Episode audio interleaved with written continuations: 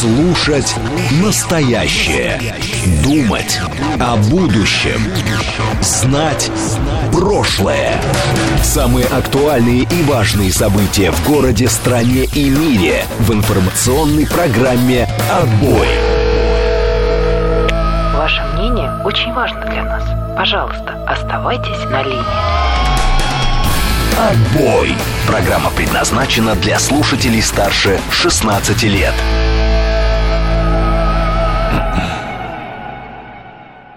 18.07 в Москве.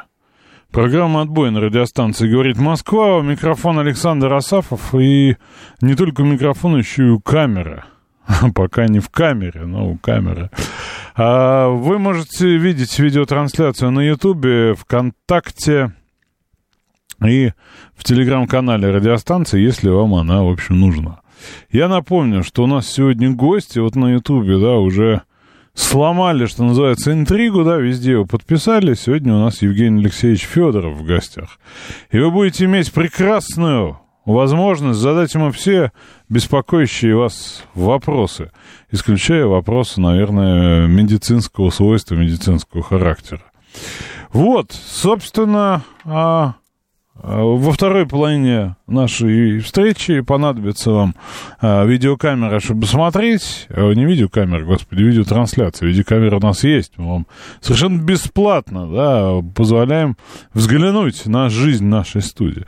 А также вы сможете задать вопросы. Я думаю, что будет у нас достаточно интересно, но постараюсь, по крайней мере, выйти за какие-то стандартные вопросы э, нынешнего думского или околодумского бытия.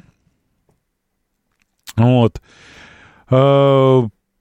Заготовьте их, потом будет возможность задать. Как задать? В Телеграм-боте, Телеграм-бот, радио говорит о Москобот, для тех, кто с нами недавно, или все-таки не дошел, да, расскажу пошаговую инструкцию, да, как сейчас принято.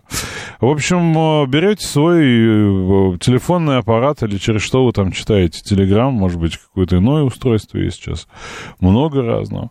Вот, и, собственно, после этого берете, и э, там есть кнопка поиска. Вот ее находите, и в кнопке поиска пишете э, говорит МСК бот. Все английскими, латинскими, точнее, не английскими, а латинскими буквами. И, собственно, в результате видите наш этот бот. Ему пишете, и он, соответственно, дает возможность мне читать. Вот, значит, э, соответственно, соответственно, есть также смс-сообщение. Вот. Э, в смс-сообщении, чтобы попасть, да, надо написать. А, по номеру 8925 88 88 948. Я смогу прочитать, например, такое. Задаю Федорову вопрос, какая должна быть государственная идеология. Ну, вот как он придет и за, за это самое. Зададите, зададите. Предложен налог на веселье. Все либерасты в кафе ходим, не платим святой обороночке четверть бюджета. Не видел, честно говоря, кто это был. Вот. Э, что еще хотел вам сказать? Виталий Фили спрашивает про военкоров. Я про это целый телеграм-пост с утра написал. Потому что, ну, мне показалось это важным, и я понял, что надо что-то написать по горячим следам, потому что вчерашний фарш в вечерней повестке, ну, это действительно, это уже за гранью моего личного разумения. Не знаю, сходите, э, почитайте, что ли. Хотя я вам, наверное, перескажу попозже, да. А, Давайте порассуждаем о невольном дежавю, предлагает Владимир. Ну, завтра, завтра, позже поговорим, да, давайте, давайте об этом поговорим действительно. Потому что об этом наступлении Шрёдингера, да, и вот этих... Э, видели картинку про белок истеричек, нет? Вбейте в какой-нибудь Яндекс э, в картинке белки-истерички, и вы поймете, о чем я. Давайте о хорошем. Плохого и так хватает. Да что о хорошем? Поговорим о хорошем. Что у нас хорошего? Душевное спокойствие э, сохранять. Вот задают какие-то странные вопросы. Сегодня убили 900 украинцев. Как вы к этому относитесь? 900 украинцев кто убил? Жители Папа Новой Гвинеи? Э, другие украинцы убили. Жизнь убила. ВИЧ. Э, что еще? Какой-нибудь э, сифилис третичный. Расскажите, расскажите. Я попробую тогда к этому отнестись. Каких там украинцев кто убил. Вот, значит, Поскольку мы с вами еще не забанили, следили ли вчера за вчерашним телеграм-безумием, стратегический инвестор, я даже про это написал в своем телеграм-канале пост. Кстати, на всякий случай, мой телеграм-канал называется Асафов. А, также есть э, телеграм-канал радио, радио говорит МСК. Ну, вот, соответственно, подписывайтесь, если еще нет. А, есть много сообщений по военкоров. А, Мышел пишет, подписался. От все, отписался от всех телеграм-каналов, даже ничего не слышал про этот контрнаступ. Контрнаступ э, Шрёдингера, да. А, так, про погоду говорим. Про погоду говорим мы следующее. У нас главный специалист по погоде Вильфанд э, говорит, что нас минует угроз ночных заморозков, так как на улице стало теплее э, с началом рабочей недели. Температура вернулась к норме, но выпадет 1-2 миллиметра осадков в выходные. Вот, собственно, в воскресенье и понедельник температура понизится аж до плюс 21 с 23. Ну, не суть, с погодой понятно. Значит, э, Дмитрий Анатольевич Медведев, коротенчик. Сегодня он был лапидарен, но у него сегодня было два, что называется, включения в, в реальность нашу, да, информационную. А написал он буквально следующее. Или давайте я сначала скажу, по какому поводу он написал. Зеленский дал очередное интервью вчера BBC, и там сказал, что в Кремле своей смертью не закончат. Те, кто там в Кремле, поверьте, они кончат плохо. Не знаю, честно говоря, как, но хотелось бы, чтобы побыстрее закончилось. Но они точно своей смертью не закончат. При этом сказал, что дроны вот эти с взрывчаткой, это они сами прилетели, это делала не Украина. Конечно, это делала не Украина, это делал ГУР. Там специалисты из Британии и США. Видишь, при чем тут Украина? Вот, э, собственно, что написал Дмитрий Анатольевич Медведев ему. А, удалил вчера пяток каналов, пишет Сергей. Полное разочарование. А, он на профессора де математика свела де су секрета пол профессор математики делит своим секретом богатства. А, так, а, что написал Медведев? А, тварь в зеленом пожелала смерти всем в Кремле причем не от своих рук. Кто как умрет, нам неведомо, ведь пути Господни неисповедимы. Но у наркомана в Киеве как раз есть шанс сгинуть именно от своих рук, окочуриться, совершив трусливое самоубийство, как Гитлер, наглотавшись собачьего яда. А, что еще сказал сегодня Медведев по поводу вот такой а, краткой, как это, да, это вот можно уже же, например, с целой а, а рэп со, собирать такой э, рэп диалог, да, это называется дис.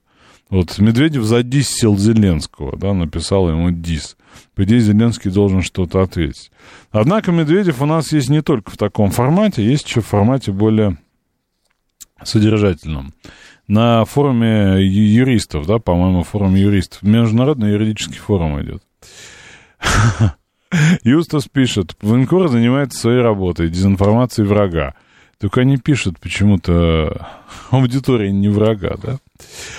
Так, что Медведев? Сегодня мы ведем специальную военную операцию а, ради защиты своего суверенитета и территориальной целостности, безопасности миллионов граждан. Очевидно, что против нашей страны развязана полномасштабная гибридная война.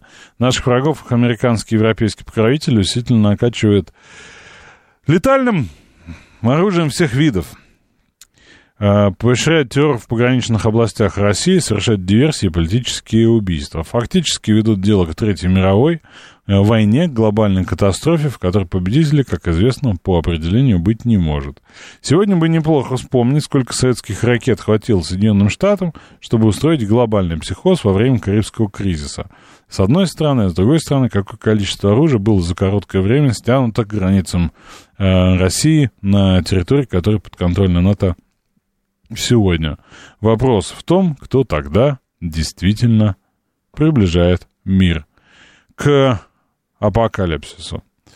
Вот, собственно, а, также он высказался по поводу референдумов, что это поводы для санкций, но, в общем, такая история. Про Зеленского мне понравилось больше. Тут какие-то, да, действительно уже очевидные известные вещи. Ну что, про контрнаступ Шрёдингера поговорим. Итак, что произошло вчера? Вчера в телеграм-каналах на ночь глядя от уважаемых военкоров, известных знаменитых, и не, не только знаменитых, а по всей телеграм-платформе, как ее называют, понеслась э, весть про то, что по всем практически направлениям у нас наблюдаются плохие новости. Прорыв э, ВСУ в Богдановке, э, перемещение танков вокруг Харькова ближе к Белгороду, э, оставление лесополосы и укрепрайона подразделениями наших войск, э, э, открыли дорогу для ВСУ часов Яр Бахмут. Короче, э, какая-то да, скопление катеров для десантной операции да, в Херсонской области. Короче, много, много, да, вот, ну, фактически по всем направлениям. А через какое-то время э, стали сначала друг друга опровергать, а потом уже и, собственно, самоопровергаться в том числе. Это я не подтверждаю, наши ребята не подтверждают. Вот, однако, конечно, из э, такого индуцированного э, психоза э, а, все-таки они какие-то там выводы там стали делать, что, конечно, это не так, конечно, это никто не подтверждает, это ошибка, но тем не менее ситуация это есть и так далее. Вот, в общем, на, на, на ночь, да, напугали тех, кто вовлечен в эту повестку. Вот, честно говоря, да, я, опять же, да, вот, не сочтите за рекламу, просто я изложил, до, как мне показалось, достаточно подробно это все. Вот, э, наш Э, идеологический да, противник прекрасно знает наши с вами черты восприятия и информации, особенности. Вот, этим пользуется, и э, мы работаем в той повестке, которую нам навязывает.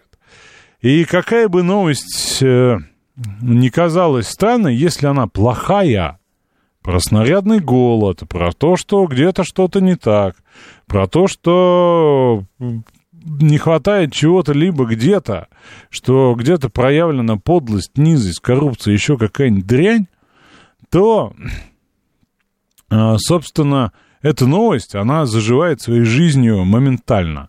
Ее никто не проверяет, ее никто не, соответственно, не уточняет, ее просто берут и комментируют, интерпретируют и поехали. Лишь бы добавить градуса отчаянию, либо а, лишь бы добавить ощущение катастрофе побольше, да, вот, и, собственно, и погнали. Поэтому противник достаточно а, оперативно, да, с, с нашим инфополем работает, ну вот, поскольку мы его, в общем, в плохое верим значительно лучше, чем хорошее.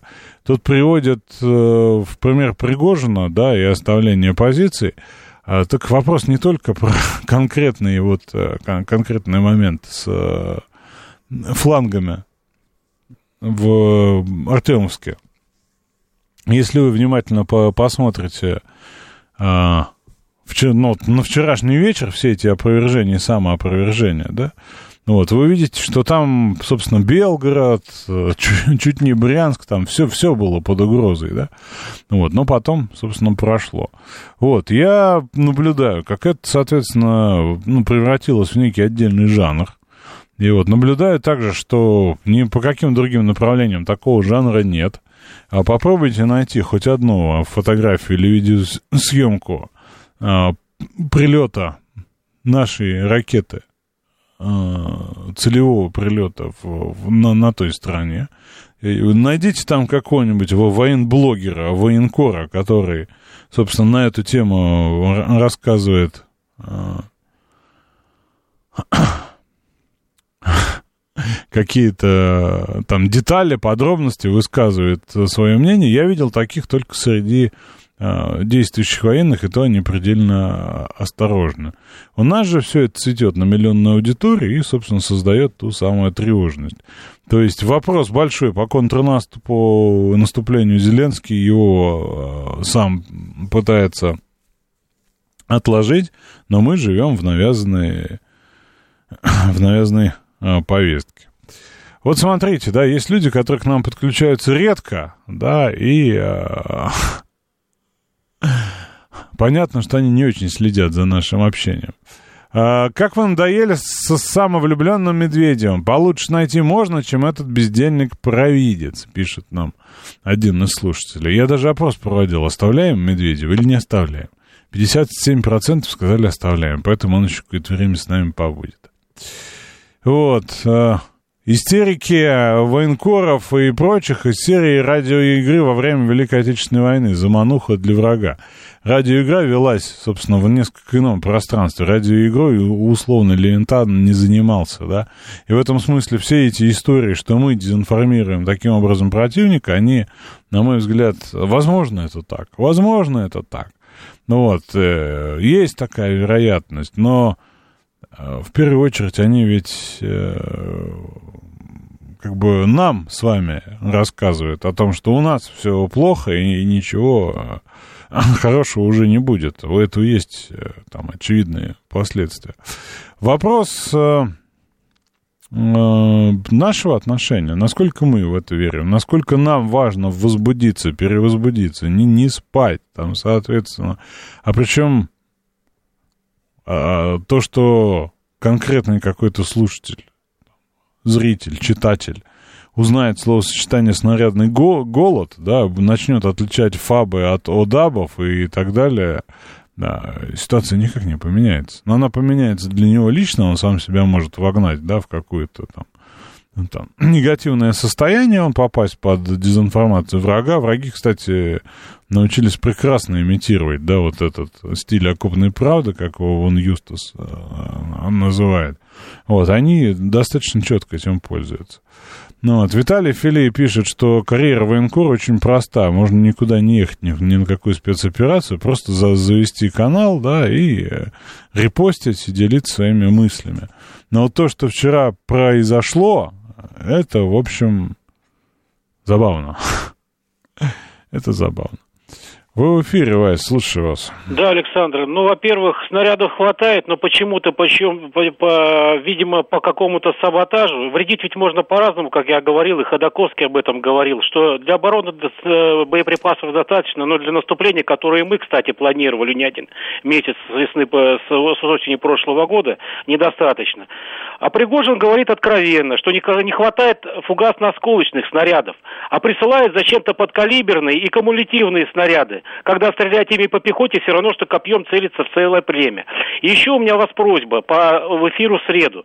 Когда вы посуждаете тему, погружайтесь, пожалуйста, в то, что произошло на самом деле.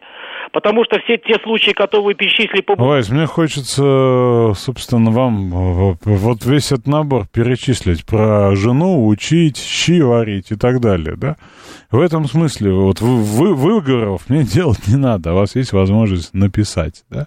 Вот. А вы меня хотите за а, какую-то неточность в эфире поругать публично, но я не, не, не думаю, что смогу предоставить вам эту возможность. Вы в эфире, слушаю вас, алло. Алло, добрый вечер, Александр. Да, здрасте. Вы знаете, меня поразило недавнее выступление еще перед праздником Победы, Бородая. И он такое сказал, что, знаете, как-то жутко стало. Там не важно, не, не цель уничтожить Э, вооружение украинской армии, которую поставляет, а живую силу людей уничтожить, мужское население. Вот это, знаете, геноцид, это уже дикость. За гранью понимания. Вот как это объяснить, я этого не понимаю. Как это так можно было, когда мы все дружили, наши власти с ельцинских времен, с властью Украины, засословались, извините, это бизнесы миллиардные, а теперь их перекупили печенюшками. Извините, это что? Чья продажная политика? Кто такой вел политику? Кто это нам объяснит? Понимаете, в чем дело? Не, я могу вам объяснить, если только вы сформулируете, кроме возмущения, позицию. Вам не нравится Александр Юрьевич Бородай? Или что? Мне не нравится вот этот геноцид, который надо убить все мужское население, чтобы некому было воевать. Вот в чем Вы, дело. вы- Вот вы- это вы вы- вы понимаете, что иначе мужское население придет и вас убьет? У вас ва- вам это в голову А не почему меня приходит? должны убить? Я до сих пор общаюсь с Потому что вы москаль. Все достаточно просто, да? Вот. Люди, э, которые, собственно, мыслят несколько иначе, чем вы, э, в школе учили про то, что вас можно только убивать. Вот, поэтому то, что вы, вы считаете, как, как в известном анекдоте о нас-то за что? Ну, к сожалению, ситуация несколько иная. Я не сторонник вообще насилия, геноцида и так далее, да, но вот с военной точки зрения уничтожение живой силы противника и невозможность пополнения э, из-за отсутствия мобилизационного резерва, да, это достаточно внятная военная цель. Вот, я тут, честно говоря, ничего парадоксального не вижу. Хотя вот кто-то мне там пишет же про 900 украинцев. Вы в эфире, слушаю вас, алло. Алло, здравствуйте. Здрасте. Да, ну вот, к большому сожалению, для предыдущего, так сказать, докладчика, я вот для себя еще сформулировал год назад примерно, что э, примерно 500 тысяч отъявленных вот как бы бандеровцев, то есть это не совсем, ну как бы они украинцы, но для меня это враги еще с, э, с 30, какого там, с 39 года, это бандеровцы. Вот я думаю, что их примерно таких убежденных, заскорузлых, примерно 500 тысяч. Вот, соответственно, нам надо хотя бы 400 тысяч из них э, ликвидировать. То, Ну, ну, тут, доделал. тут, тут вопрос, да, опять же, вот кровожадность нужно отличать ну, с некими другими м- мотивами, да. А если можно решить вопрос без человеческих жертв, его надо решать без человеческих жертв. Если это можно решить, там, я не знаю, да, условным там трибуналом, да, после э, победы, то, то, соответственно, никого не надо ликвидировать. Я понимаю, как бы, вот это, это тоже раш. Вот, и ситуация действительно сложная, да. Но опять же, вот делать оптовые умозаключения мне кажется странным, да. В эфире, слушаю вас. Алло, здравствуйте. А, у меня дети разных возрастов. А, кто-то не очень любит историю, и поэтому там некое там ощущение просто, да, там жалко, не жалко и так далее. Есть, которые очень интересуются историей. И вот что плохо, что не хватает каких-то пропагандируемых даже на уровне школы, школы каналов, где, а, ну, освещались некоторые моменты, некоторые стеки. То есть то, что с таким вот, ну, чувством высказывает, там, не знаю, то же самое, э, если не ошибаюсь, там, Армен Гаспарян и так далее, это не совсем подходит для детей. А именно в их души закладывают всякие там неправильные вещи. То есть они, условно говоря, там про пакт Молотова-Риббентропа слышали, про Мюнхенский сговор нет, не знают. И вот не хватает таких нормальных источников информации. Ну, знаете, честно говоря, я надеюсь, новый учебник, который сейчас э, написали, там, дописывают, дооформляют, должен эти вопросы, э, скажем так, осветить, осветить в более подробном ключе. И вообще, конечно, истории должно быть больше, потому что истории не знают не только дети. Мы обычно детей во всем обвиняем. Взрослые тоже не бог весть, как знают, да? А если знают, то через плоскую землю какую-нибудь. После выпуска новостей продолжим. Слушать настоящее. Думать о будущем. Знать прошлое. Самые актуальные и важные события в городе, стране и мире в информационной программе «Отбой». 18.36 в Москве. Это программа «Отбой» на радиостанции «Говорит Москва». Сегодня пятница, 12 мая. Напомню, что у нас в следующем часе будет гость, а пока мы с вами обсуждаем информационные события вчерашнего дня. И вот что я вам хочу сказать э, безотносительно наших резких и не очень там заявлений. Вот, дело в том, что э, проблема в чем? Что вот это все, военкоры, там, те, кто их цитирует, комментирует, отвечает и так далее, они не воспринимают э, ситуацию со специальной военной операцией как часть э, своей жизни, в которой они вовлечены, которая на них влияет. Это все какой-то далекий, условно, футбольный матч, у которого есть обстоятельства, ну или, если угодно, да, большое политическое ток-шоу, а про которое люди говорят, да, вот они там что-то, это, конечно, кто-то, кто-то из знакомых так или иначе там задействован, либо находится на линии боевого соприкосновения, либо помогает как-то. Но в целом, по сути, восприятие, это вот такое дело, которое занимается власть, а власть у нас по определению плоха, да, вот, и элиты. И причем элиты там весьма странные, там от каких-нибудь депутатов Госдумы, вот, до а, там, ЧВК Вагнера и Евгения Пригожина, который олицетворяет другую сторону. Ну и, конечно, Министерство обороны, которое тоже совершенно никуда не годится. Вот бы сейчас э, какой-нибудь там э, сталинский э, год, ста, сталинский приказ ни, ни шагу назад, вот тогда было бы хорошо. И люди не понимают, что ситуация, вот когда они с улюлюкаем с улюлюканьем говорят о том, вот как мне пишет сейчас Павел, мы видели, как драпали наши, да, вот я же прям вижу вот это придыхание, да, и капающую слюну в этих буквах. Вот человек получает развлечение, вот у него есть тема к обсуждению, наши дра драпают. Какая, блин, радость, да?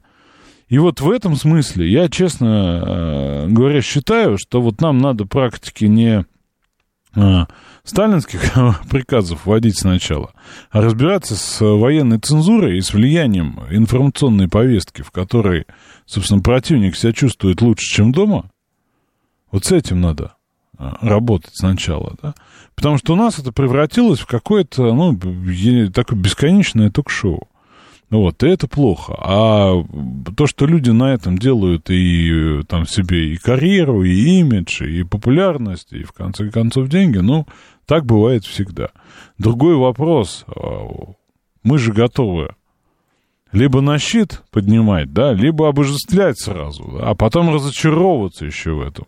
Сколько из наших э, слушателей, да, э, себе в качестве источника достоверной информации ставят какого-нибудь убоженного шария, ну, который просто, да, занимается вот, там дискредитацией России как может.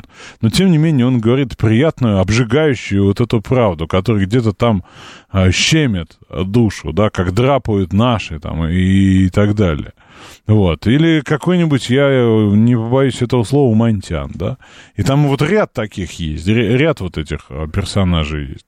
Вот. И вот призывают, да, Пескова надо к ответу призвать за то, что он руки Пугачевой целовал. Вы понимаете, да, что вы мне сейчас э, журнал «Эльгел», да, излагаете только для взрослых. У вас есть слухи, у вас есть где чей зять куда там нагадил, да? У вас есть кто куда поехал и кому, вероятно, принадлежит какой лимузин. Вот, не наш лимузин, да? Вот, вы готовы с этими слухами, с этими татлерами, да, а возиться, ну, я не знаю, да, как вот с самой там важной частью государственных процессов, при этом не давая армии ни слова, да, ни доверия, ни поддержки, вот, и не понимая, что это может кончиться для вас лично очень нехорошо, да, в случае, если негативные новости на самом деле будут случаться. Вот, и вот этого понимания я не вижу. И здесь, конечно, я вот полистал несколько научных э, работ на тему исследований цензуры э, во время Великой Отечественной войны. Во-первых, она началась незадолго до, да, из этого делают косвенный признак, что, что знали, да. Ну вот, а во-вторых, вот сам аппарат достаточно обширный был, и результаты есть. И это не только телеграф на письменная цензура. Это цензура в том числе и, да, и деятельности всех военных корреспондентов. А тогда военные корреспонденты, это было другое значение имели, да. Всех изданий, да. Вот как раз для того, чтобы по паникерщину не разводить. Но это моя мысль. Я понимаю, что вам эти люди, говорящие, обжигающие окопную правду, ну, это часть, часть вашей информационной картины, да, вот. Я понимаю, что вы будете защищать свою информационную наркоманию до последнего. Вот, как-то так. Ну, вот, хотели мое мнение по этому вопросу. Вот, собственно, как говорил профессор Преображенский, ешьте его с кашей. Здравствуйте, Евгений. Здравствуйте, Евгений, Москва. Я вот хотел э, немного сказать про то, что я не вижу э, нашей контрпропаганды для украинцев.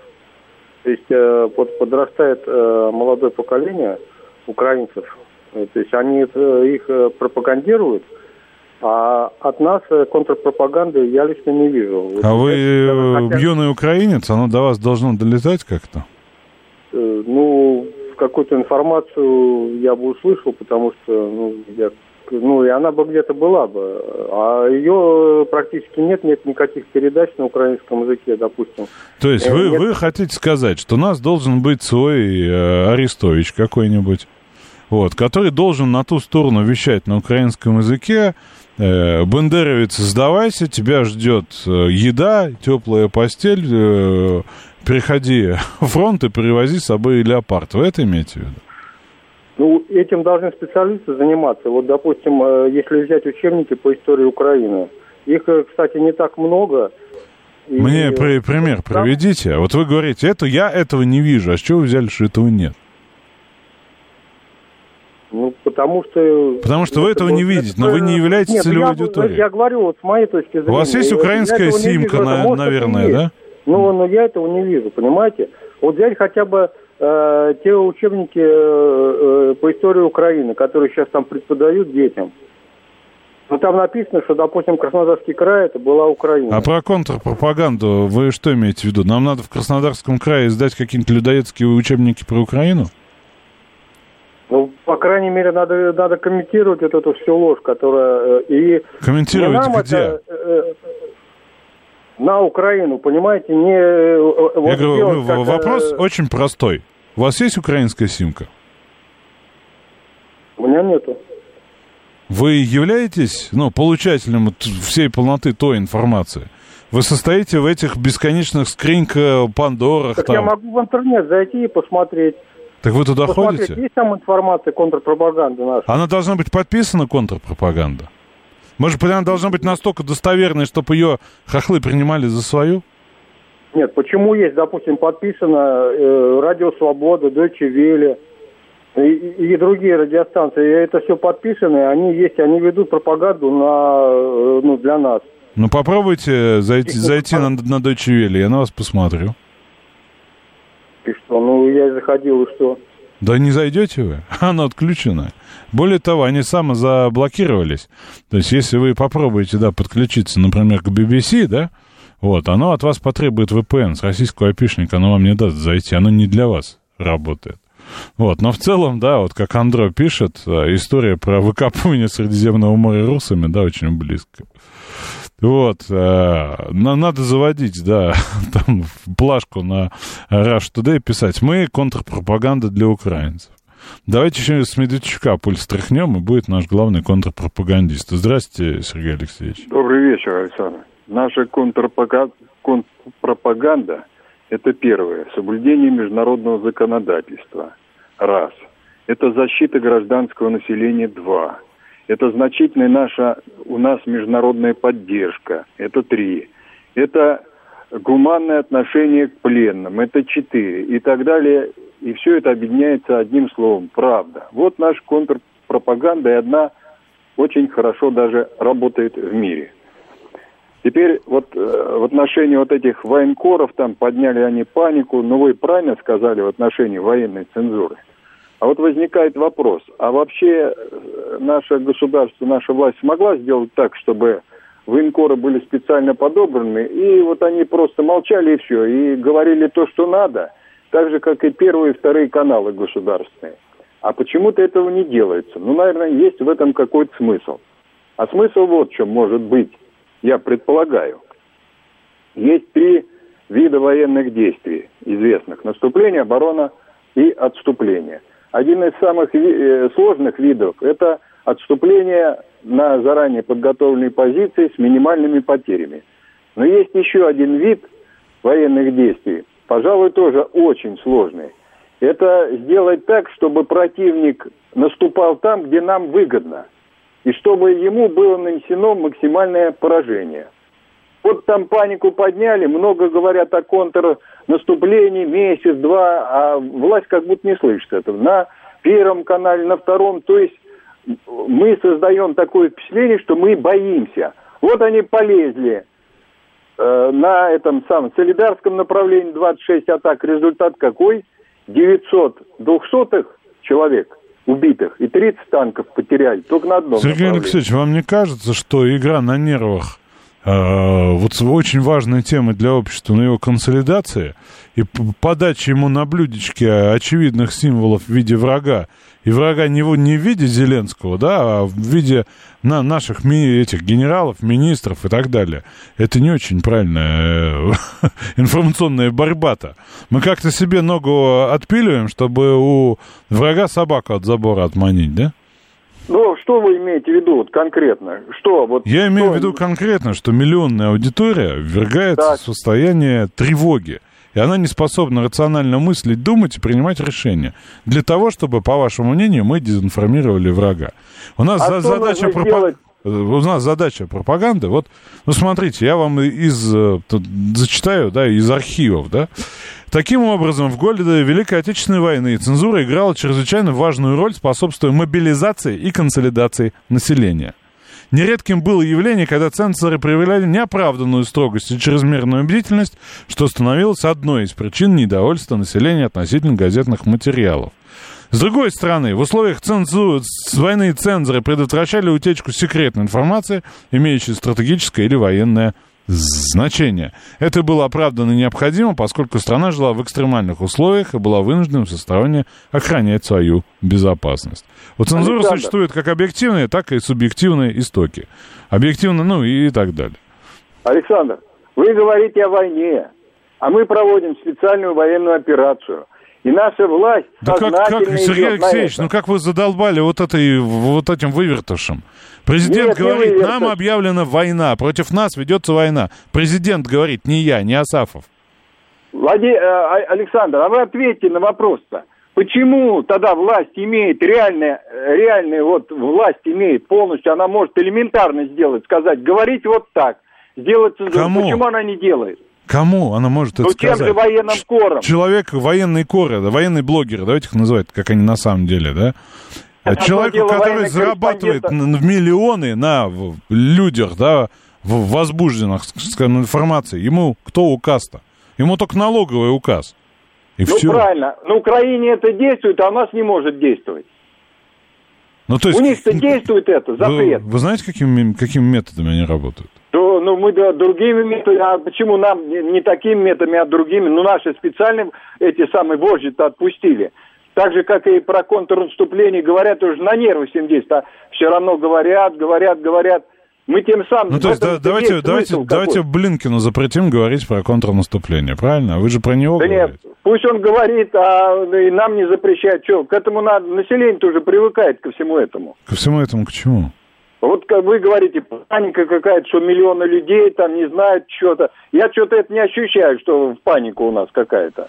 Недовольство есть.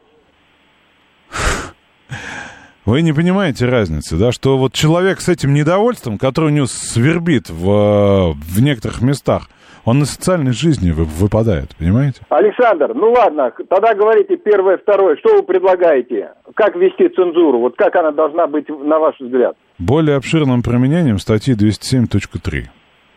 Ну, конкретно, У- что это? УК РФ. Статья УК РФ 207.3, посмотрите. Ради победы, считает Юстас, годятся любые методы. Вы в эфире, слушаю вас. Алло. Да, здравствуйте. А, ну вот, всем советую вообще поменьше читать в день. День. Вот читать- а, Алекс пишет вам, что называется, в строку. Что мешает отписаться от всех инфопомоек? Не надо, да, да, помоек обязательно, это надо по- пофильтровать. Если два-три раза напечатали какую-нибудь фигню, сразу надо отписываться, это значит просто перепощивают бесконечно чужое.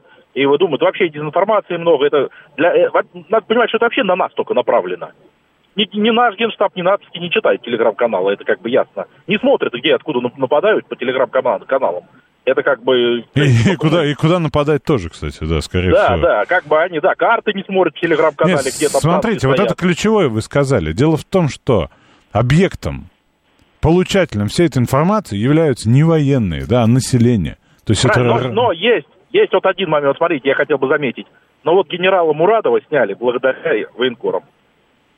Ну, наверное, во всяком случае. Ну, то есть военкоры говорят, что так, да. Еще давайте вспомним генерала Лапина, назначение а туда-сюда... Лапина не сняли, Лапина вернули. С-? Ну, Нет, вернули нет. же, ну, сняли Ну, же, вот да? смотрите, но... Вы но- понимаете, что но- мы сериал с вами обсуждаем, который нас Не, не да, но касается? Ла- э, смотрите, Луис Лапина Альберто вы- развелся с этой дурой Извините, и взял себе Лапина, другую.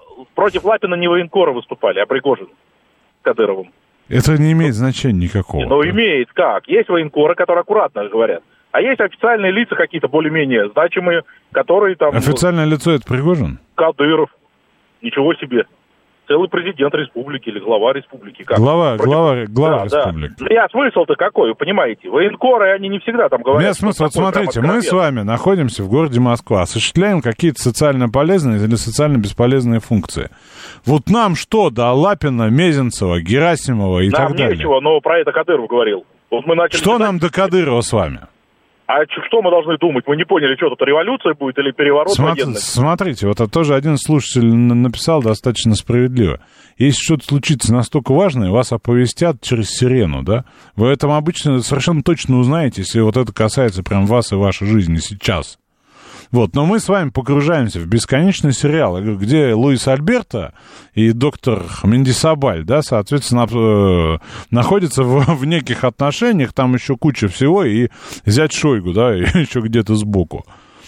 Нам это что? Какое это имеет отношение к нашей поддержке э, там ребят на э, линии боевого соприкосновения? Вот. Вон пишет, я имею право знать, что происходит вокруг меня. У нас новый лю- любитель окопной правды, Мурло капитализм подписывается. Езжайте, например, в Донецк, и оно действительно будет окружать вас. И тогда будет вас это касаться напрямую. И тогда вы все узнаете прямо там. Леонид, слушаю вас, алло. Добрый день, Леонид Москва. Александр, хоть мы вас задолбали, но потерпите, пожалуйста, немножко нас, потому что... Долбайте дальше. Долбайте потому меня. что- Фабом. что- Фабом мне в да. башку, да. Э, Ну, главное, чтобы не якорь по известному адресу, да, как в том анекдоте. Э, Потому что все-таки нам объявлена война, но мы никому войну не объявляли. Давайте, да, но это, это объективно, это юридическая реальность. Это просто такой, такая ремарка. Что касается непосредственно, так сказать... А к чему эта ремарка была? Давайте разберемся. Вы меня в чем сейчас уязвили-то своим фабом Не, я, информационным? Я вас ни в чем не уязвил, я просто хочу подчеркнуть, потому что мои дальнейшие рассуждения будут напрямую с этим связаны. Вы сейчас все поймете. А е- смотрите, ну давайте, ладно, хорошо, не перебиваю. У нас Да. с вами где-то минут пять до новостей. Постараемся уложиться. Ну, вру. я думаю, не, не вот. вру, все правильно, да, пять минут, давайте. Да, окей. Э, смотрите, я это... Нет, я просто к чему сказал. Вот я сейчас объясню. Э, история следующая. Не- Непосредственно касается дискуссии, о чем вот речь. Да? Мы с вами когда-то уже об этом говорили несколько месяцев назад. Я вам говорил о том, что государство должно вести э, жесткую работу по этой теме, поскольку я пиарщик по образованию, я немножко понимаю, как это устроено и так далее. Вы мне тогда говорили, а что, вам недостаточно официальных каналов? Вот видите, недостаточно. И вот эти люди, я с вами полностью согласен, которые тупо зарабатывают бабло на, так сказать, на, на текущую ситуацию. Ну, вот эти так называемые военкоры, да. Хотя, что в них военного, я, честно говоря, не очень понимаю, потому что никто из них, как говорится, помните, как там, э, с лейкой и блокнотом, а то и с пулеметом, да, вот мне кажется, что большинство из них все-таки не прям там на передовой.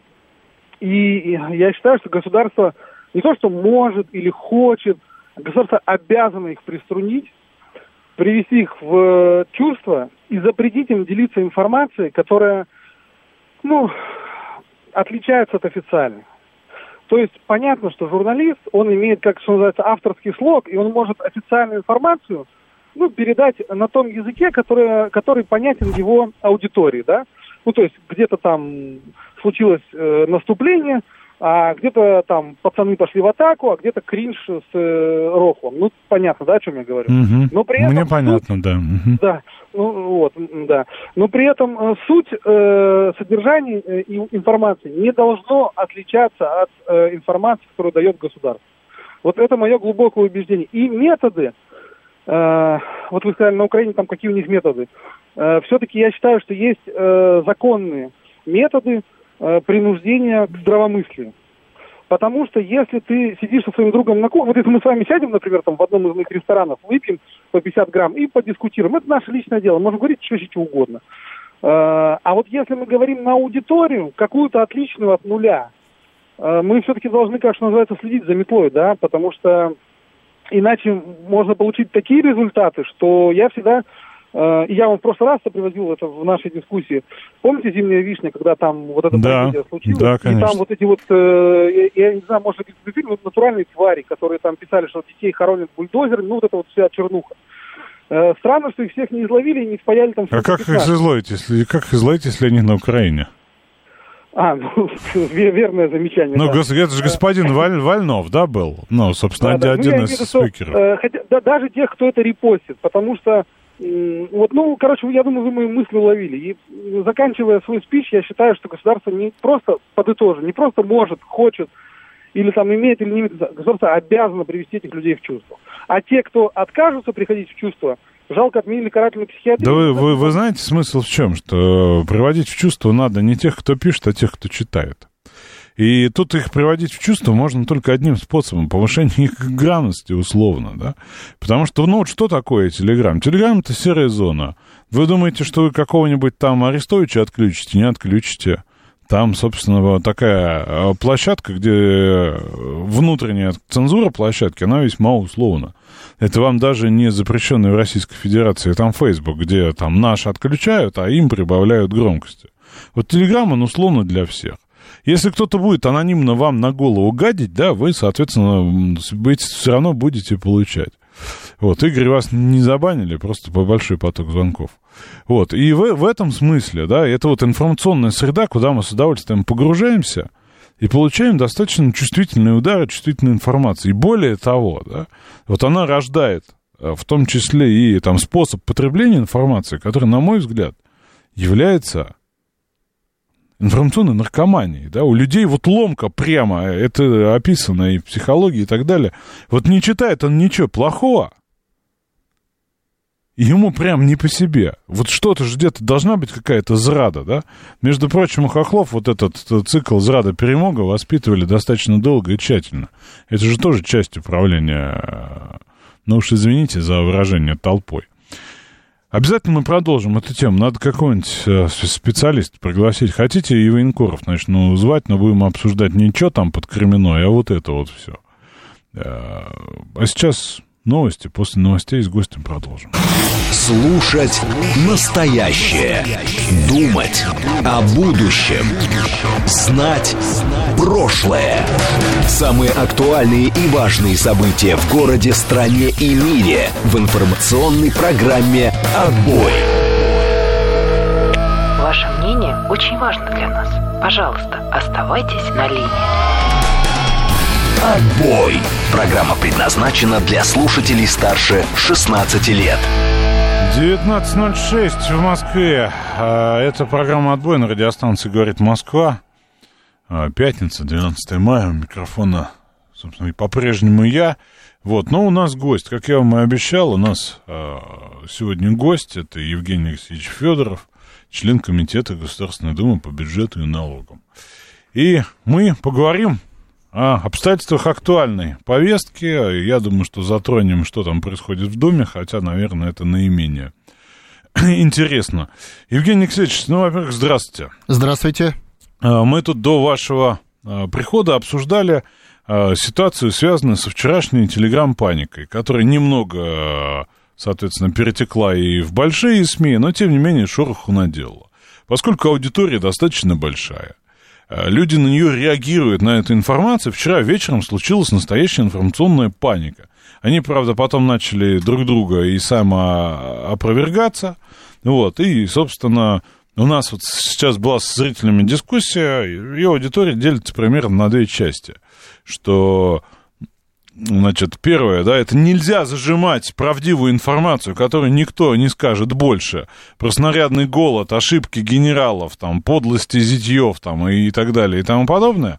А другие люди, их малая часть, со мной солидаризовались на тему того, что надо действительно думать о введении военной цензуры, как в годы Великой Отечественной войны или как-то иначе.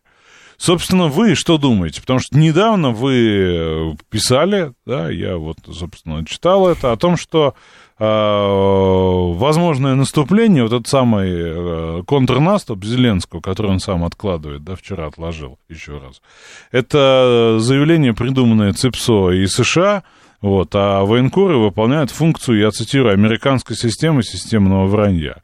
Можете поподробнее рассказать, что вы думаете о вчерашнем эпизоде и как нам не допустить в дальнейшем такого? А, Ну, если вы спрашиваете, как я считаю надо делать, я всегда отвечаю, как всегда. то есть э, с позиции науки, как в предыдущий полутора тысячелетний исторический период мы делали в таких же ситуациях, так надо делать и сейчас. Дальше у меня вопрос. А вообще были ли э, на поле боя независимые журналисты э, в предыдущих военных историях? Я вам скажу нет. Потому что любой независимый журналист на поле боя – это нарушение главного принципа военных действий, а все-таки военный, главного принципа военных действий, это, собственно, военного искусства, которое подразумевает секреты, маневры, где информация составляет большую часть вообще победы, больше даже, чем там танки, самолеты и все остальное. Соответственно, появление независимого источника информации с поля боя это всегда в интересах врага, который парализует соответствующую сторону, которая таким образом раскрывается. И э, теперь следующее, ну даже официально, понимаете, вот их называют военкорами. Но это же неправда, это просто вранье, они не военные. Ну, военблогеры скорее, да? Я понимаю, что они там блогеры на поле боя, ну, так бы и назывались. Но называют, то есть уже вранье, есть с самого начала. То есть просто людей обманывают. Это не военные в погонах, которые, э, допустим, как Константин Симонов э, и многие другие известные военные корреспонденты, там той же Великой Отечественной войны, подполковники в основном. А это, ну, вруны, потому что они не, не военные. Э, вот тот же, например, э, Сладков, когда его называют военным, говорит, я не военный. Но, к сожалению, даже он не может заставить людей называть его правильно. Да? Вот сформировалось такое общественное мнение, которое не соответствует действительности, что тоже показывает, что эта вся конструкция, она враждебная, вот системным образом. Ну и в целом, можно, можно ли жить э, в однополярном мире и быть так сказать, территории, над которой есть один центр власти, один центр принятия решения, Вашингтон, округ Колумбия, Мюнхенская речь Путина 18 лет назад, и чтобы там была э, независимая журналистика от Вашингтона. Он в принципе. Ну, за исключением каких-то исключений, конечно, бывает. Но вот я говорю с точки зрения системы. Я что-то в этом сомневаюсь. Поэтому, если мы посмотрим системно на эти вещи, то, в принципе, невозможно сегодня э, рассматривать информационное пространство России как российское. Оно как бы часть мирового, а мировое у нас имеется центр управления из Вашингтона. Соответственно, нам придется, решая проблему суверенитета, решать и эту проблему. Без проблемы суверенитета мы точно не сможем победить. Это сто процентов. И, собственно, поэтому главный лозунг Великой Отечественной войны был «Свобода и независимость Отечества». Отечество – это территория, а свобода и независимость – это функция внутреннего устройства, то есть э, самостоятельное принятие решений, суверенитет. Вот пока мы не решим эту проблему суверенитета, который президент постоянно говорит, мы, естественно, повернуть на победу не сможем. Потому что вся стратегия на поле боя будет не наша. Будет борьба за повестку, в которой мы будем как бы следовать за повесткой Соединенных Штатов Америки, и для этого они закачали, он сегодня, э, э, вчера был вот форум питерский, там один из замминистров дал цифры, по-моему, они закачали только в систему э, около 70 миллиардов, Э, рублей только в систему, э, так сказать, иностранных агентов. А отдельно, он сказал, закачаны другие деньги, средства массовой информации, интернет-пространство, блогеров и так далее. Это же инструмент, конструкция, которая вполне себе работает и которая отражается не в что блогеры там орут долой там Россию, да, они типа мы патриоты все, они говорят, они э, меняют повестку, не дают идти по повестке победы и сворачивает ее в повестку поражения э, путем изменения смыслов и целей. Смыслы и цели абсолютно точно обознал Владимир Путин. Я могу просто коротко сказать, четыре главных э, критерия победы. Это послание Федеральному собранию три с половиной месяца назад. Это суверенитет, это идеология Отечества и, соответственно, враг США, а не Украина. Вот я сейчас сказал, наверняка кто-то из слушателей вздрогнул. Не Украина, Украина жертва, он это все время подчеркивает, а враг Америка. Наконец, это международное право, то есть верховенство Ялты и Потсдама, и, наконец, это э, э, метод решения военного, так сказать, конфликта с США. Это, естественно, оружие, которое сделано для США, которое делалось после Второй мировой войны под названием стратегическое ядерное э, оружие. Да? Вот к, феде... к посланию Федерального собрания э, во-первых, там присутствовали в зале военкоры, да, собственно, их можно было видеть невооруженным глазом, они тоже там были. И э, Путин сказал следующее, в том числе. Я благодарю журналистов, прежде всего, конечно, военных корреспондентов, которые рискуют на передовой, чтобы рассказать всему миру правду. Вот это он каких? Он про американское управляемых военкоров сказал? Или про Сладкова, или про кого-то еще? Это давайте мы вопросы зададим Владимиру Владимировичу. Но мы давайте не забывать, что Владимир Владимирович является президентом всех граждан России. Соответственно, его, в принципе, изначально должность направлена на консолидацию, в, на военных терминах называется осажденную крепость, и он дает шанс всем – даже, кстати, он в этом же послании сказал, даже те, кто являются угрозой национальной безопасности, я его цитирую, имеют, так сказать, мы не будем собираться там какими-то репрессиями заниматься, значит, они весь, все имеют шанс оказаться уже в суверенной России, давайте дружно жить. Давайте попробуем сформулировать э, простые, понятные такие направления действия. Вот цензура военная нужна? как в годы Великой Отечественной войны, может, может быть, как-то еще по-другому. Я бы не сказал, что это цензура.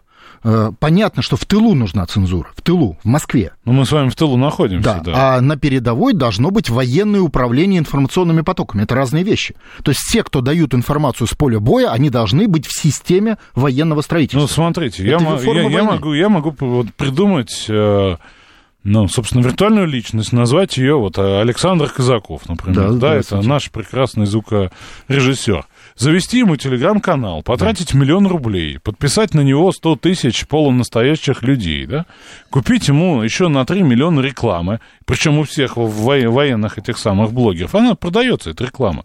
Ну, подписывайтесь на классного Саню, он точно знает, что в Артемовске. И буду через него, под видом вот этой самой, не посещая никакого линии боевого соприкосновения, влиять на повестку. Да, будете. И он ничем не будет отличаться от других. Ничем. И, и вопрос, вот тут цензура нужна? Как установить, что Саня Казаков на самом деле сидит в московской студии, Слушайте, говорит Москва? В совокупности нужна тыловая цензура, потому что э, Саня, уважаемый Саня Казаков получает информацию откуда-то. Вот откуда он получает информацию, должно быть, должны быть подачи информации в военном ключе, да, то есть исходя, это не значит, что она вражде, э, ложная, вот посмотрите, там, Твардовский, как описывал потери в период там, что, э, форсирования Вокса, да, в Карелии, ну, против финскую войну. Он говорил о тысячах погибших. Это не значит, что нельзя, так сказать, говорить правду. Это означает, что сама подача информации является частью военных действий и идет от генерального штаба, от его замыслов, в том числе связанных с обманом врага. А почему у нас тогда, смотрите, у нас есть верифицированный источник информации, который сообщает каждый день весьма точные детали. И граждане иноагенты вместе с, со, со своими, скажем, менеджерами информационными этого человека ловят пытаются поймать на вранье, больше года не поймали, да, они да. в это серьезные математические усилия вкладывают. Вот, вопрос, почему мы не слышим господина Коношенкова, а вот э, поярче, погромче, посильнее, э, с лейкой и блокнотом, даже не на, не на фронте, мы слышим значительно лучше. Именно по этой причине, что в целом вся архитектура информационного пространства России не российская и моделируется не нами вообще. Да, мы можем влиять на нее, но я думаю, что влияние российской, э, российского центра управления на нее, ну, процентов, может быть, 20-30, не больше. Остальное все, общий фон не наш. Э, общий фон, кстати, это Конституция так и прописывает, да, у нас запрещена цензура, у нас средства массовой информации вообще выведены как свобода слова вообще из государственного строительства. То есть это некая иностранная вертикаль власти, управляемая оттуда на нашей территории. Вот если я как депутат позвоню в любую редакцию, в вашу, и скажу, ну-ка вот, значит, уважаемая, э, говорит Москва, вот вы не так, а так подавайте. Я буду преступником по российской конституции, потому что я пытаюсь делать цензуру, которая прямо запрещена, да, то есть формировать вашу, вашу, так сказать, э, редакционную политику.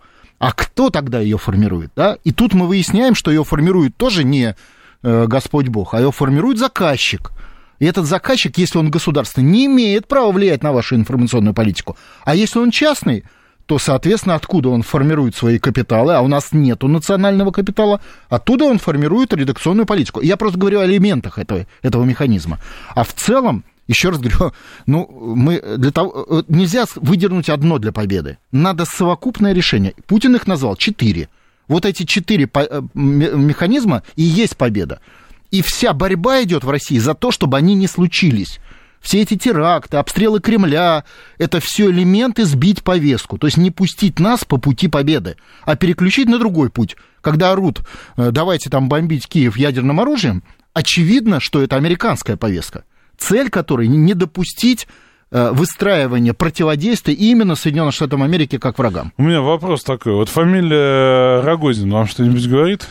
Да. А Хороший он, патриот. Вот, а хороший патриот говорит, мы должны жахнуть э, тактическим ядерным оружием после прилета дронов на Кремль. Я не буду комментировать причину, почему он так говорит, но с точки зрения просто простой логики, давайте ответим на вопрос. Что произойдет, если мы жахнем по Киеву ядерным оружием? Первое. ВСУ увеличит свои возможности, ну, раз, наверное, в 10. Кратно. Потому- Ну, просто кратно, скажем. Да, ну, раз, я думаю, почему в 10? Потому что потенциал НАТО гигантский, который там даже, ну, например, у США находится до сих пор сотни тысяч томогавков, которые вообще не используются. Они же будут после этого использоваться. Каждый томагавк, ну, считайте наш калибр, сотни тысяч. После, это потому что это главное их оружие, не танки и артиллерия, как сейчас. Или, например, естественно, это все окажется там. Или, например, как мы вообще даже вот просто, это же наш город, нам же, вот давайте стратегия. А в результате военных действий что произойдет? Произойдет восстановление международного права. Все же связано. Ну, то есть, Киев наш город. Условно, как говоря- мы будем жить? Условно говоря, Дмитрий Олегович Рогозин воспроизводит американскую повестку. И, И- Дмит- Дмитрий Анатольевич Медведев иногда тоже в нее Я не погружается. хотел бы никого критиковать, я просто говорю о том, что есть повестка, которая отбивает э, достижение победы. Причина, это надо разговаривать с каждыми конкретными людьми. Но повестка существует. Вот есть дорога победы, а есть дорога, которая к победе не приведет, хотя выглядит очень патриотически, может быть, даже в дважды патриотически. Хорошо, как вы считаете, э, ну, соответственно, кто тогда настоящий военный корреспондент? Вот где он? Как? Почему не Подполковник армии, который подчиняется главному политическому управлению, оно, слава богу, у нас восстановлено, и который отражает, подает информацию, является там э, журналистом, может быть, даже там центральных средств массовой информации, и никто не мешает им взять подполковника или полковника на работу, ну, по договоренности с, с Министерством обороны, конечно, потому что все-таки оттуда он зарплату получает, и который ходит на совещания каждый день э, в соответствующие штабы, понимает часть своего маневра, и эта часть маневра с учетом информации, которую он добывает, подает. Вот это часть войны. Мы затронули с вами важную тему. С военкорами понятно, да, вы видите проблему системно, с, с, одним- с одной цензурой не разберемся мы, да. Значит, э, у нас помимо военкоров есть еще один, э, скажем так, участник информационного поля, которого сложно заподозрить в том, что он не бывает на линии фронта или что-то. Это Евгений Викторович Пригожин. Вот он же тоже производит повестку, скажем так, мягко говоря, нелицеприятную для Министерства обороны нашей. Вот здесь чья повестка? Что он делает? Что он делает с Министерством обо- обороны? Что он делает с нами? Какой победный дух он вселяет в нас в этом смысле? Как вы вот этот феномен э, прокомментируете? Э, Феномен прямо связан с, э, напрямую связан с тем, что я уже сказал. Нельзя победить не, не по тем правилам, которые выработало человечество и наша страна в предыдущий исторический период. В предыдущий исторический период могут быть независимые вооруженные формирования на поле боя, так сказать, э, в системе там, наших военных усилий. В принципе. Ну, это просто простой вопрос. Партизаны. Да, партизаны, но не в боевых порядках. Партизаны, и они, я бы не сказал, что они независимые. Да, есть независимые партизаны, но их влияние Ну, очень до, небольшое. до 43 года... Ну, их влияние небольшое. Даже и до 43 года это были... Просто не было системы штабов партизанского движения в Москве, которую возглавлял там, член Политбюро. Но э, сама, сами партизанское движение было отражение военных усилий государства. И в этом плане оно было все-таки частью военной машины. Были какие-то отряды, которые не входили туда, ну и влияние их было на, на военную ситуацию не очень большое, да, откровенно говоря. Ну, рано или поздно входили, я с вами согласен. Вот, поэтому это часть, э, это называется в армии диверсионно-разведывательная деятельность. Да, только иногда она входит в форму партизанских движений. Но это часть системы военной машины. Поэтому вот вы сами видите ответ на вопрос. Не может быть на фронте, который реально хочет победить, реально хочет победить независимые воинские формирования. И все остальное, конфликт по боеприпасам, это все элемент этого неправильного построения системы. То есть неправильно построена система, она не может победить, а проявляется в виде каких-то странных процессов, которые вы частично обозначили. Я не буду раскрывать, откуда эти там, люди, процессы, но это часть системы. Мы не имеем суверенитета, если коротко сказать. Соответственно, даже на поле боя, когда отправляли наши войска, Совет Федерации, кстати, э, Путин обратился в Совет Федерации, Совет Федерации принял решение. Он прямо написал в своем решении, что на поле боя надо руководствоваться международным правом. Причем есть международное право и, по, и окопы, это другая история, да? И, э, э, соответственно, мы это и видим международное право. В Ну, виде может, мы имеем в виду отношение блогеров. к военнопленным? Может, мы, мы это имеем в виду? Международное право это э, совершенно четкая конструкция. Право вообще это тексты. И эти тексты, куда входит много чего. И военнопленные, и свобода слова, которая защищена нашей Конституцией, потому что там же в решении Совета Федерации написано, нельзя нарушать Конституцию. И, соответственно, в совокупности это и есть фактор, который не, ну, не позволяет выстроить систему победы по определению. И вообще, я вам честно скажу, ну, как бы, давайте, главная мощь наших вооруженных сил, он что, в танках и самолетах? Нет. Наша мощь вооруженных сил, все это знают. 99% это ядерный комплекс. Триада, ядерная триада. Да? Вот это главное. Он как-то влияет на военные процессы? Никак. А он специально создавался для этого. Зачем? Некоторые говорят, а зачем там нам нужны РВСН, они там не влияют. Да потому что неправильная стратегия. А как, как его тогда правильно применить-то, если ударить по Киеву нельзя? А ударить зачем? по Львову нельзя. Нет, я не говорил нельзя. Я говорил, я не вижу смысла ударить по Киеву, потому что я уже сказал. То есть надо ударить по Вашингтону. Это глупо. А зачем бить по Вашингтону, если для Вашингтона есть механизм ядерного сдерживания? Это цели а нацеливания. Как, как этот механизм тогда Работает? включить? Да. Он, он работал всю холодную войну блестяще, и ради него создавал... Никто же, когда создавал ядерное оружие, не планировал ядерной войны. Ни Берия, ни Сталин, ни там, Брежнев, ну никто. Как сказал Владимир Владимирович, был один прецедент. Да, до этого но никто не планировал ее. То есть все ядерное оружие создавалось не для войны, вот я обращаю внимание наших зрителей, а для ядерного сдерживания. А ядерное сдерживание, его основа нацеливание, которое у нас отключено Московской декларацией 94 года. А нацеливание это когда противоположная сторона только США, потому что стратегия это только против США, испытывает себя мишенями, исходя из этого принимает жизненные решения повседневного характера, а, о том, что нужно снизить риски быть мишенью в большей степени или меньшей. И вынуждены договариваться со страной, которая формирует для них этот, эту мотивацию. Да? Вот и вся простая формула. То есть мы формируем цели на территории США. Сегодня у нас этого нет вообще. У нас ответ на встречный удар, то есть встречный. То есть надо навестись, короче. Надо вернуться обратно в конструкцию до 94 Смотрите, года. по поводу вот э, ЧВК, тут, тут тоже пишут слушатели, есть ряд соображений. Дело в том, что мы можем апеллировать, конечно, на нашем прошлом. Нравится мне очень цитата из Розанова, да, что тысячу лет стояла Святая Русь, а случился 17-й год, и Русь слиняла э, в два дня, максимум в три, да. А, в том смысле, что есть новые, новые обстоятельства, и ЧВК — это эффективный инструмент более эффективны, чем партизанские отряды 40-х годов. Что у нас появилось, например, да, использование тех же самых, э, этих самых беспилотных летательных аппаратов, дронов. И по большей части это гражданские аппараты для фотографирования китайского производства. Отдаем ли мы свой технологический суверенитет, используя китайскую потребительскую продукцию для одноразового сброса гранаты F1 или гранаты ВОК-18 э, на башку, да, соответственно, украинскому военному? Или нет? Но это же, ну, какие-то новые обстоятельства, их надо учитывать. Это же право-то тоже должно модернизироваться. Вот, вот смотрите, вот э, э, вы же действительно высочайший специалист, да, ученый. Давайте так. А почему слиняла Русь э, технически за три дня? Потому что сменили повестку в народе. То есть была повестка Отечества, стала повестка классовой борьбы, значит, так сказать, построения коммунизма. Ну, там же таки в землю он обвиняет. Он говорит, что даже Бисмарк, я вот цитирую дальше, это работа «Апокалипсис» называется, а, Бисмарк говорил, проигравшему нужно оставить только глаза, чтобы он мог плакать. И без Бисмарка мы знаем, что Германия никогда не оставит возможности воспользоваться слабостью России. А мы эту слабость дали, мы штыки в землю и, и ушли. Я вот дальше цитат не это, точно, но это, об этом я Но суть-то о чем? Наука говорит, конкуренция нации. Это касается не Германии. Любая страна на планете Земля – нация.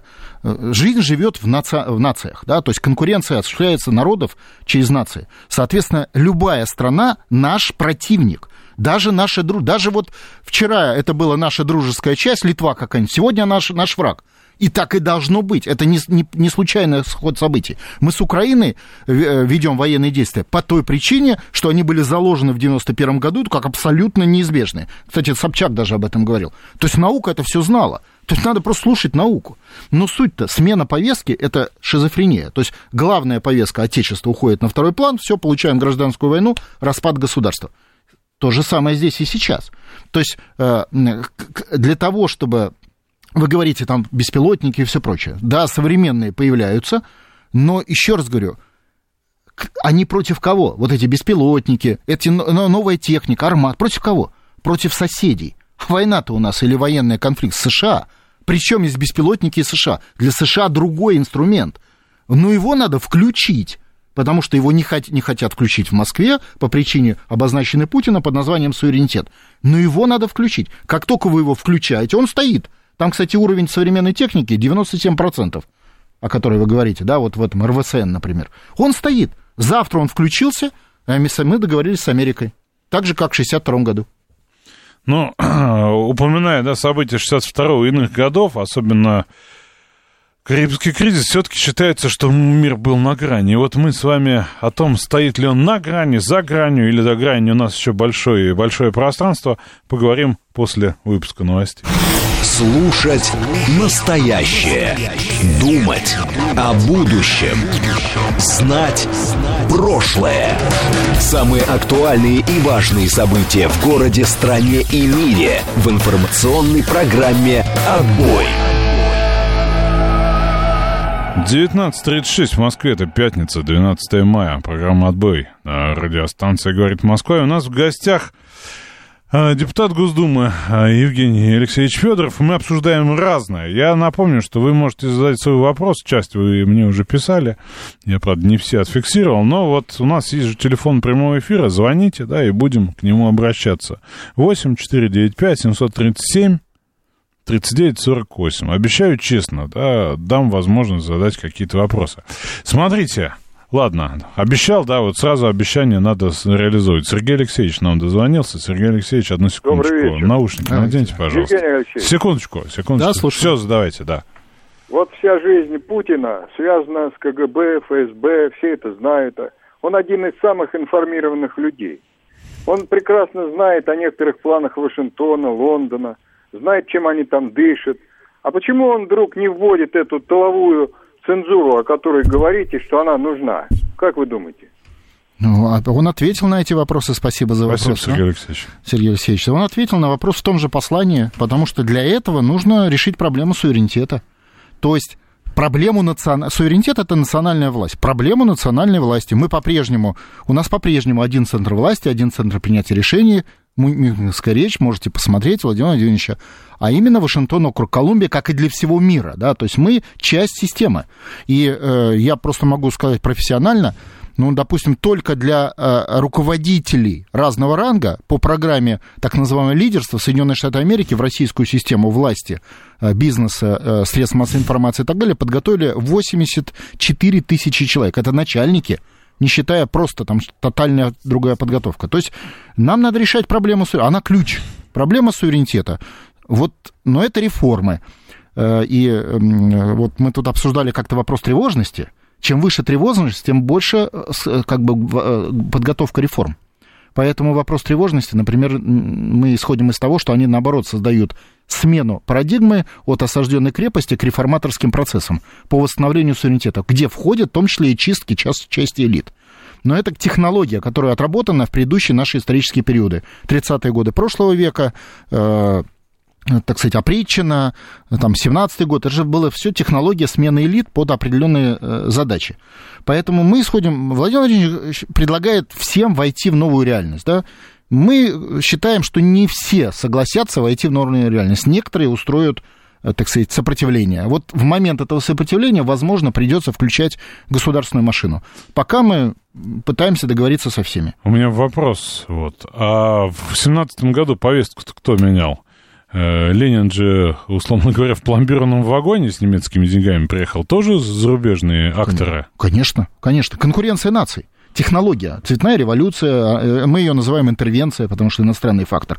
Просто, просто революция невозможна. На ней всегда есть э, как бы фактор... Финансовый след, как минимум. Не только. Как минимум. Пенсионная поддержка, агентура, ну, ну, вся совокупность. Ну, слушайте, вот я задаю вопрос. Была ли Польша независимым государством во времена СССР? Я думаю, очевидно, для всех нет, потому что всех чиновников Польши готовили в Москве. То есть это был элемент московского управления. Да, это не была колония, но это был вассал. Вот точно так мы являемся частью американского мира, и наша вертикаль власти выстроена под Соединенные Штаты Америки. Как У меня система. вопрос. Если э, мы являемся и системной их частью, они нами управляют, готовят нам элиту, а мы живем по их законодательству, в их финансовой системе и так далее, и тому подобное, платим им ренту и черт его знает что, что тогда такое специальная военная операция? Э, Это бунт против американской системы. Кстати, он так и выглядит. Помните, Путин говорил, что мы не могли иначе, а теперь посмотрим его предыдущие шаги, когда он это пытался решить мирно. Первое – это референдум, всенародный опрос, э, 2020 год. Первый пункт его обращения, 15 января 2020 года. Для чего нужен референдум? Первый пункт, так говорит, номер один. Чтобы отнять власть у олигархических кланов, международных органов, передать на национальный уровень. Он прямо это сказал. Это не получилось вставить в вопрос референдума. Собственно говоря, вот то, что сейчас обсуждают Минюст и до этого Бастрыкин, это как раз продолжение этой линии, линии Путина, не получившейся в 2020 году. Сопротивление, борьба. Вторая попытка, это два года назад, когда он поднял вопрос о ядерном, о всеобъемлющей безопасности и пытался договориться с американцами с позиции будущего возможного использования ядерного комплекса, так сказать, э, и, ну, чтобы, чтобы они от нас отстали приехал, встречался с Байденом на эту тему даже в Швейцарии, не получилось. И вот тогда специальная военная операция стала неизбежна. Если бы в предыдущих случаях мы это решили другим путем, ну, например, ядерным сдерживанием, да, два года назад, она была бы не нужна. Американцы бы не дали туда ни одного рубля, и, соответственно, мы просто с позиции международного права э, восстановили свою территорию, поскольку мы правопреемники Советского Союза, значит, Киев это наша территория. То есть, условно говоря, если я, возможно, вольно трактую, да, ваши слова, да, и мировую историю, но в какой-то момент бостонским чаепитием часть англосаксонской системы обрела тот самый суверенитет. Да. После чего была война с подключением разных чероки, там, французов и так далее. То есть можно сказать, что специальная военная операция это наше бостонское чаепитие? Вы абсолютно правильно разглядели общий подход. Да, это и есть элемент конкуренции наций под названием национальная освоительная борьба, прописанная в документах ООН как форма выделения э, территорий э, и формирования у них суверенитета. Это сталинская формулировка, да. Мы находимся в состоянии национальной освоительной борьбы в виде специальной военной операции, которая неизбежно приведет... В чем отличие от предыдущих случаев? Нельзя отступить. На референдуме можно было отступить, и мы отступили. Первый пункт Путина не прошел. В ядерном сдерживании можно было отступить, и мы на встрече с Байденом отступили. Ядерное сдерживание не прошло. А вот здесь отступить нельзя. Либо мы, у нас смерть, либо восстановление суверенитета. То, что люди пока этого не понимают, и означает длительную повестку. Да? То есть нам придется долго заниматься специальной военной операцией, пока не произойдет изменение самосознания у людей в Москве и в целом в России – с точки зрения восстановления суверенитета и понимания, что это национальный освоительный процесс. То есть самая главная а, специальная военная операция у нас идет в мозгах, как да, обычно. Конечно. А... Причем мы ее ведем, что называется, внутри своего общества. Да. Проводим специальную, я уж не знаю какую, гуманитарную операцию, да. Вот, вопрос Со- следующий. Соответственно, я чуть-чуть, да? Соответственно, как победить? Можно ли победить специальной военной операцией под Артемовском? В принципе нельзя. А как победить? Очень просто. Еще обозначен порядок. Изменить систему отношений США. Договориться с США, что они не будут лезть на нашу территорию под угрозой их территории. Вот и все технология, военная часть технологии. Но для этого надо преодолеть сопротивление правящего класса в Москве, который проамериканский по своей системе. И это и есть процесс национально-освоительного характера. Преодолеть его можно, когда он ослабнет, то есть когда верхи не могут, классика, низы не хотят. Вот этот момент и произойдет смена власти на путинскую, на суверенную. И с этого момента мы за один день решаем проблему специальной военной операции. Ну, за один день-то вряд ли. Америка, как только объявит, что она согласна, что Украина это наша часть, я думаю, режим Зеленского сбежит, как и режим Скоропадского. За сколько Скоропадский сбежал? Вы же знаете прекрасно. Ну, че, ну за то, полдня, да. Ну, тоже там, в часы, счет на часы. Да. Вы в эфире, слушаю вас, алло. Алло, добрый вечер. Добрый вечер. Евгений Алексеевич, а можно вам вопрос? А не похоже сейчас ситуация у нас, как было в 17 году с э, императором Николаем II? У нас же Владимир Владимирович тоже как император, я считаю, что он государь. И там была трагедия в чем? Продажа элит. Рябушинские, Морозовы, там, Путиловы все, и плюс Дума еще против.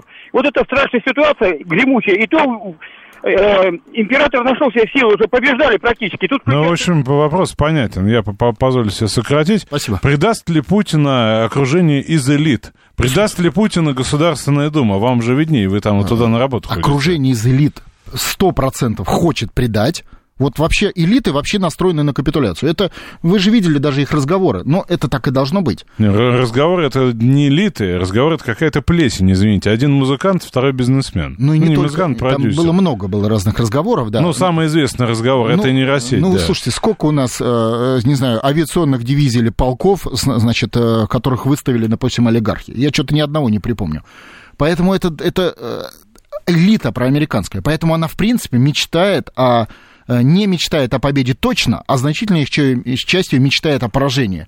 А уж та, которая уехала за границу, вообще жаждет этого поражения всеми фибрами своей души. И американцы с ними работают. Это не, кажется, не думайте, что санкции это обида американцев. Это технология манипулирования российскими элитами, которые их, э, некие выговоры такие, да, предварительного характера. Соответственно, э, тут вариант один, как Путин и говорит, либо элита все-таки боится и переходит путем определенных потерь, то есть, ну, допустим, потеряет часть капитала, влияния и так далее, власти, либо ее придется менять радикальными методами, как во всех предыдущих исторических периодов.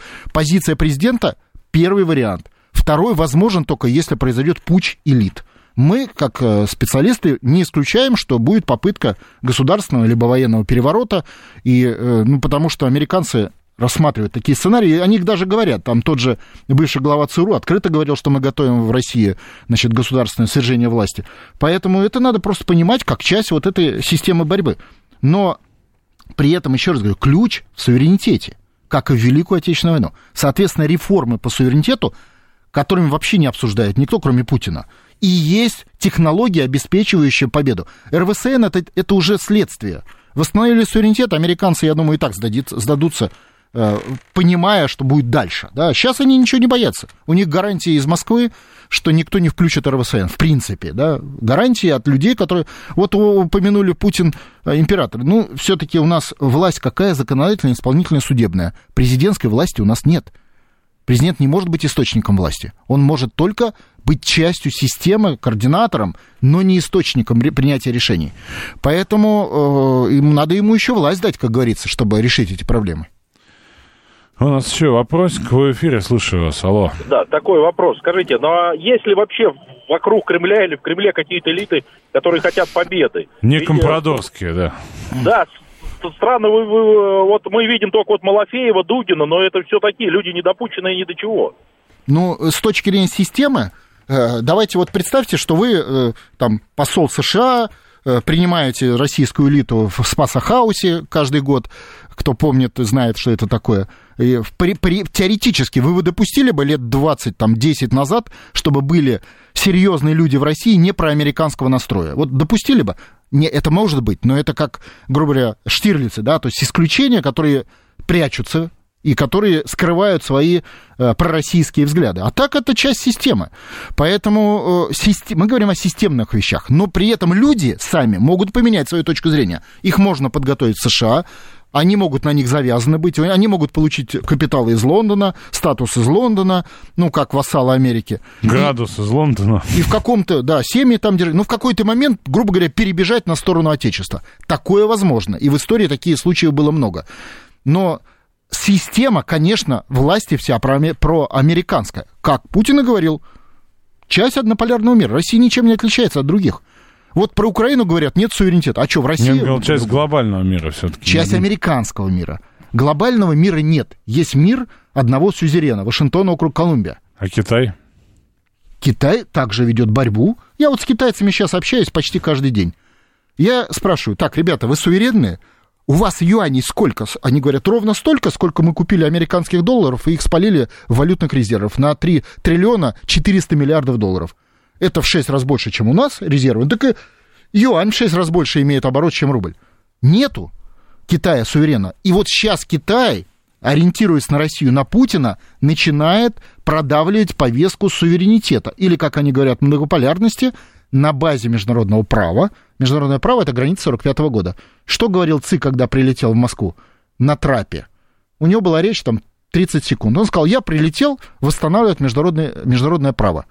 Потому что в международном праве Китай учредитель его, один из пяти, и Китай суверен по международному праву Сталина э, Рузвельта, которое потом нарушил. Кстати, почему мы поссорились с Китаем? Потому что Хрущев нарушил принципы сталинского международного права о суверенитете и поставил систему двухполярности. А двухполярность – это власть. Мао Цзэдун, конечно, обиделся, что он не начальник появился в Москве. А у нас еще вопрос. У меня у самого масса вопросов, и время стремительно кончается. Вы же говорили, я, что я... нет вопросов. У меня масса. Алло. Алло, добрый вечер. Евгений Алексеевич, мы так рады вас снова слышать в эфире. Еще с русской службы новостей слушаем вас. Спасибо. И с одной стороны рада, с другой стороны, так мы все продол... мы, мы все колонии, что ли? А, и а, вообще установление, восстановление суверенитета, разве может быть, если у нас олигархи есть? Такое невозможно что-то. Спасибо. Спасибо за вопрос. Правильно, да. Но олигархи как часть иностранной системы управления, потому что э, ну, мы по-прежнему часть американского однополярного мира. Если вы хотите использовать термин колония, я с этим термином согласен. Путин его называет, что мы обслуживаем паразитов. И посмотрите, Баррель даже говорит, колония – это вассал, который платит, да? Баррель даже говорит, благополучие Европы построено на бесплатном сырье из России и дешевых рабочих руках из Китая. То есть они это знают. Мы работаем на Европу и на Америку. То есть являемся колонией. Восстановление суверенитета, мы посчитали, как экономисты, э, удваивает российский э, ВВП за один день. Просто меняется система счета. Мы перестаем половину своих ресурсов отдавать, оставлять за границей бесплатно, да, то есть у нас где-то э, даже официально по Центральному банку э, разница в покупке мировой экономики и продаже туда товаров в два раза. И так 30 лет. То есть это означает, что как только мы выходим на справедливые торговые отношения, то есть сколько продали, столько и купили. Мы удваиваем товарную массу. Это означает удвоение зарплат. Для людей мощнейший инвестиционный потенциал, а не просьбы на коленях у англичан и американцев дать денег на инвестиции, которые мы 30 лет просим. И это совершенно другой стандарт страны. Это суверенный рубль, не привязанный к валютным резервам, как до сих пор он привязан. То есть это глубокие реформы по суверенитету. Это отдельный разговор, который нам придется делать, как только мы решим проблему политического суверенитета через специальную военную операцию. У меня вопрос такой. Смотрите, вы, э, насколько я понимаю, член, член партии «Единая Россия». Да. Вот у вас есть достаточно связанная картина мира, которая затрагивает и внешнеполитические, и внутриполитические обстоятельства. Почему тогда, вот вы говорите, мы сделаем, мы делаем, и говорите, но это Путин. Вот он это делает, это не делает. А где партия власти-то? Почему вот эту повестку не сделать основной для партии власти и, соответственно, парламентом, в которых у вас большинство, принять необходимые законодательные изменения, мы же про право говорим, да. это же вопрос права, угу. и, собственно, зажить буквально послезавтра уже, соответственно, в суверенитете тотальном. Да, ну вы, вы же прекрасно, э, как высочайший специалист, знаете главное отличие Единой России от других партий. Ну, во-первых, я, кстати, учредитель еще блока единства, один из семи. То есть, грубо говоря, мы специально это и создавали в, 90, в 1999 году для цели восстановления суверенитета. И Путин эту цель уже тогда обозначил, в том числе в своих официальных э, речах еще даже до президентства, на самом деле, и до председателя правительства. Так вот, главное отличие Единой России от других партий – эта партия выстроена и от, от, э, отстроенная Владимиром Владимировичем через определенные процедуры. Э, в том числе он одно время ее возглавлял, он ее постоянно поддерживает, он обращается к народу о ее поддержке на выборах. То есть ее отличие от других, что она является партией управления Путина. Что означает, управляться же можно только из одного центра, что она в меньшей степени управляется системой внешнего капитала и Соединенными Штатами Америки. То есть другие партии просто собирают деньги от американских олигархов и ну, так сказать, ну, плюс российские какие-то, да, и вот на этом они строят свою систему. Ну, любая организация же бизнес все-таки, мы же понимаем, в том числе политическая организация. Там же нет идеологии. Единая Россия в этом плане, мы называем ее партией переходного периода после восстановления суверенитета, конечно, придется менять всю партийную систему. Кто, дол- кто должен э, суверенитет восстановить, кроме Путина? Еще кто? Вообще источник власти у нас кто? Что такое слово источник власти? Источник власти у нас военкоров слушает и контрнаступ ждет. Источник власти у нас народ. Я про это же, да. Я понимаю, да, для наших зрителей зафиксировать. И, соответственно, пока не произойдет восприятие источником власти, что он как источник должен сменить вектор своего, и, так сказать, э, задач, которые он ставит перед властью, на путинско-суверенный. Как Михаил Сергеевич говорил, по-моему, мышление, да? Ну, можно и так назвать, да. Вот пока это не произойдет, будет специальная военная операция, как еще к тому же фактор обучения и воспитания. Вот такое воспитание розгами, вот как раньше было в этих в гимназиях. Вот такое воспитание, да, тяжелое, но это и есть, вот через это испытание мы сейчас и проходим, чтобы стать другими. Мы уже второй раз эту тему затрагиваем. А дальше технология. Вот э, министр, юсти... Э, министр юстиции сейчас поднял вопрос по реформе Конституции. Правильно, потому что невозможно суверенитет иметь без архитектуры новой Конституции, которая суверенна. У нас в Конституции запрещен патриотизм. Как вы можете выстроить государственную политику патриотизма, если это прямо запрещено Конституцией? В Конституции предписано так называемый фактор внешнего управления, 15 статья. Евгений Алексеевич, э, я вот э, хотел бы, чтобы за оставшиеся пять минут вы нам рассказали простые, понятные шаги государства и общества вместе, э, последовательность, например, на, там, на протяжении следующих пяти месяцев. Что мы должны поэтапно сделать, чтобы прийти к, ну, придвинуться к суверенитету, а Путин действительно о нем говорит, это правда. Каждая его речь о. Технологические, научные, политические Каждый... и так далее. Э, э, вот, что мы должны вот реально сделать, да? Вот шаг один, за ним шаг два, потом шаг три, шаг четыре и так далее. Вы говорите пять. Я не знаю, когда ситуация созреет, но э, конкретные шаги обозначены президентом, как в военном ключе, так и в политическом. Это полная линейка восстановления суверенитета в котором, который невозможно без э, восприятия этой позиции народом. То есть мы, собственно, сегодня... Смотрите, но на, народ у нас находится в заблуждении. Пока в заблуждении, будет, в которое его ввело будем, американское управление и будем продолжать повесткой. находиться в заблуждении, пока военная специальная операция не прочистит мозги. Вот я просто скажу, именно тогда наступит перелом переломный Когда момент. будем, я упрощу, да, сознательно упрощу, не воспримите это как грубость. Предателей когда надо ловить и расстреливать? Потому что когда народ у нас хочет. Будет система координат, что такое предатель, а что такое не предатели. Ну, против России, предатель за Россию, не предатель. Тогда надо определиться с вопросом, а что такое Россия? Россия... Вильнюс входит в Россию? Киев входит в Россию? Я же задаю элементарные вопросы. Как можно человека называть патриотом, если он считает, что для его деда Вильнюс это его отечество, а для него самого Вильнюс это какая-то ненужная территория? И в это, из этого все растет. То есть должно вернуться самосознание историческое. Отсюда и важность международного права, потому что там прописан каждый миллиметр нашего Отечества.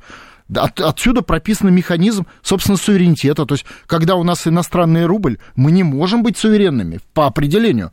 Э, ну, отсюда механизм экономики, я экономикой занимаюсь. Пока у нас у нет вопрос, национального капитала, мы не можем быть суверенными. Вопрос такой, а если вот это пока не наступит, если у нас так и не Значит, будет национального погибнем. капитала, в какие сроки? Слушайте, сколько... Вот сколько у нас есть времени, на ваш взгляд? Сколько Россия уничтожила э, э, конкурентных империй? Не менее сильных, чем она. Османская, да, э, Брест, это самое, э, польская, там, э, австро-венгерская, австро-венгерская немец, германская империя на самом деле. И до этого там... Германских две или три даже. Да, и сказать. до этого, да. То есть это борьба. Вот как идет там борьба в спорте за Бахмут. Это борьба. В ней надо победить. А борьба — это расстановка сил. Соответственно, да, мы можем погибнуть. И Путин об этом говорит. Мы распадемся на уральцев, москвичей. Он же говорил об этом. Он все говорит. Может такое произойти? Может. Значит, у нас не так много времени для восстановления самосознания народа. Массовое формирование запроса на суверенитет Отечества. Не так много. И смерть может быть. И она будет физическая для народа, если он сдаст свое Отечество. Но он пока это не понимает. Да, он, от него это отдалено. Нам придется пройти через испытания, пока он это поймет. Хотя бы 25%, как говорят социологи. Вот с этого момента начнутся резкие путинские реформы по восстановлению суверенитета. То есть мы перейдем от всеобщего благоденствия, от осажденной крепости, к реформации. А реформация это последовательные шаги в экономике, в политике, в военном деле по восстановлению суверенитета. Будем надеяться, Евгений Алексеевич, что, во-первых, мы еще вас увидим в нашем эфире, да, поскольку время, время заканчивается стремительно, а вопросов остается масса. У меня вот э, осталось куча, поэтому мы обязательно будем продолжать. А вторая часть моей, э, собственно, надежды, то, что действительно вот какие-то изменения в этом направлении мы увидим, потому что народ у нас смотрит футбольный матч по телевизору. Он не понимает ситуацию, он на нее никак не влияет и не собирается влиять. Самое главное, не собирается.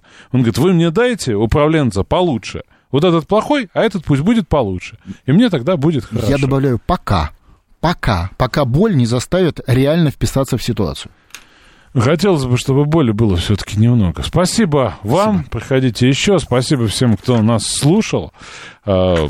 Получилось, мне кажется, интересно, есть о чем подумать. Ну и, конечно, мы с вами продолжим встречу с нашими гостями. И всем хороших выходных. Спасибо.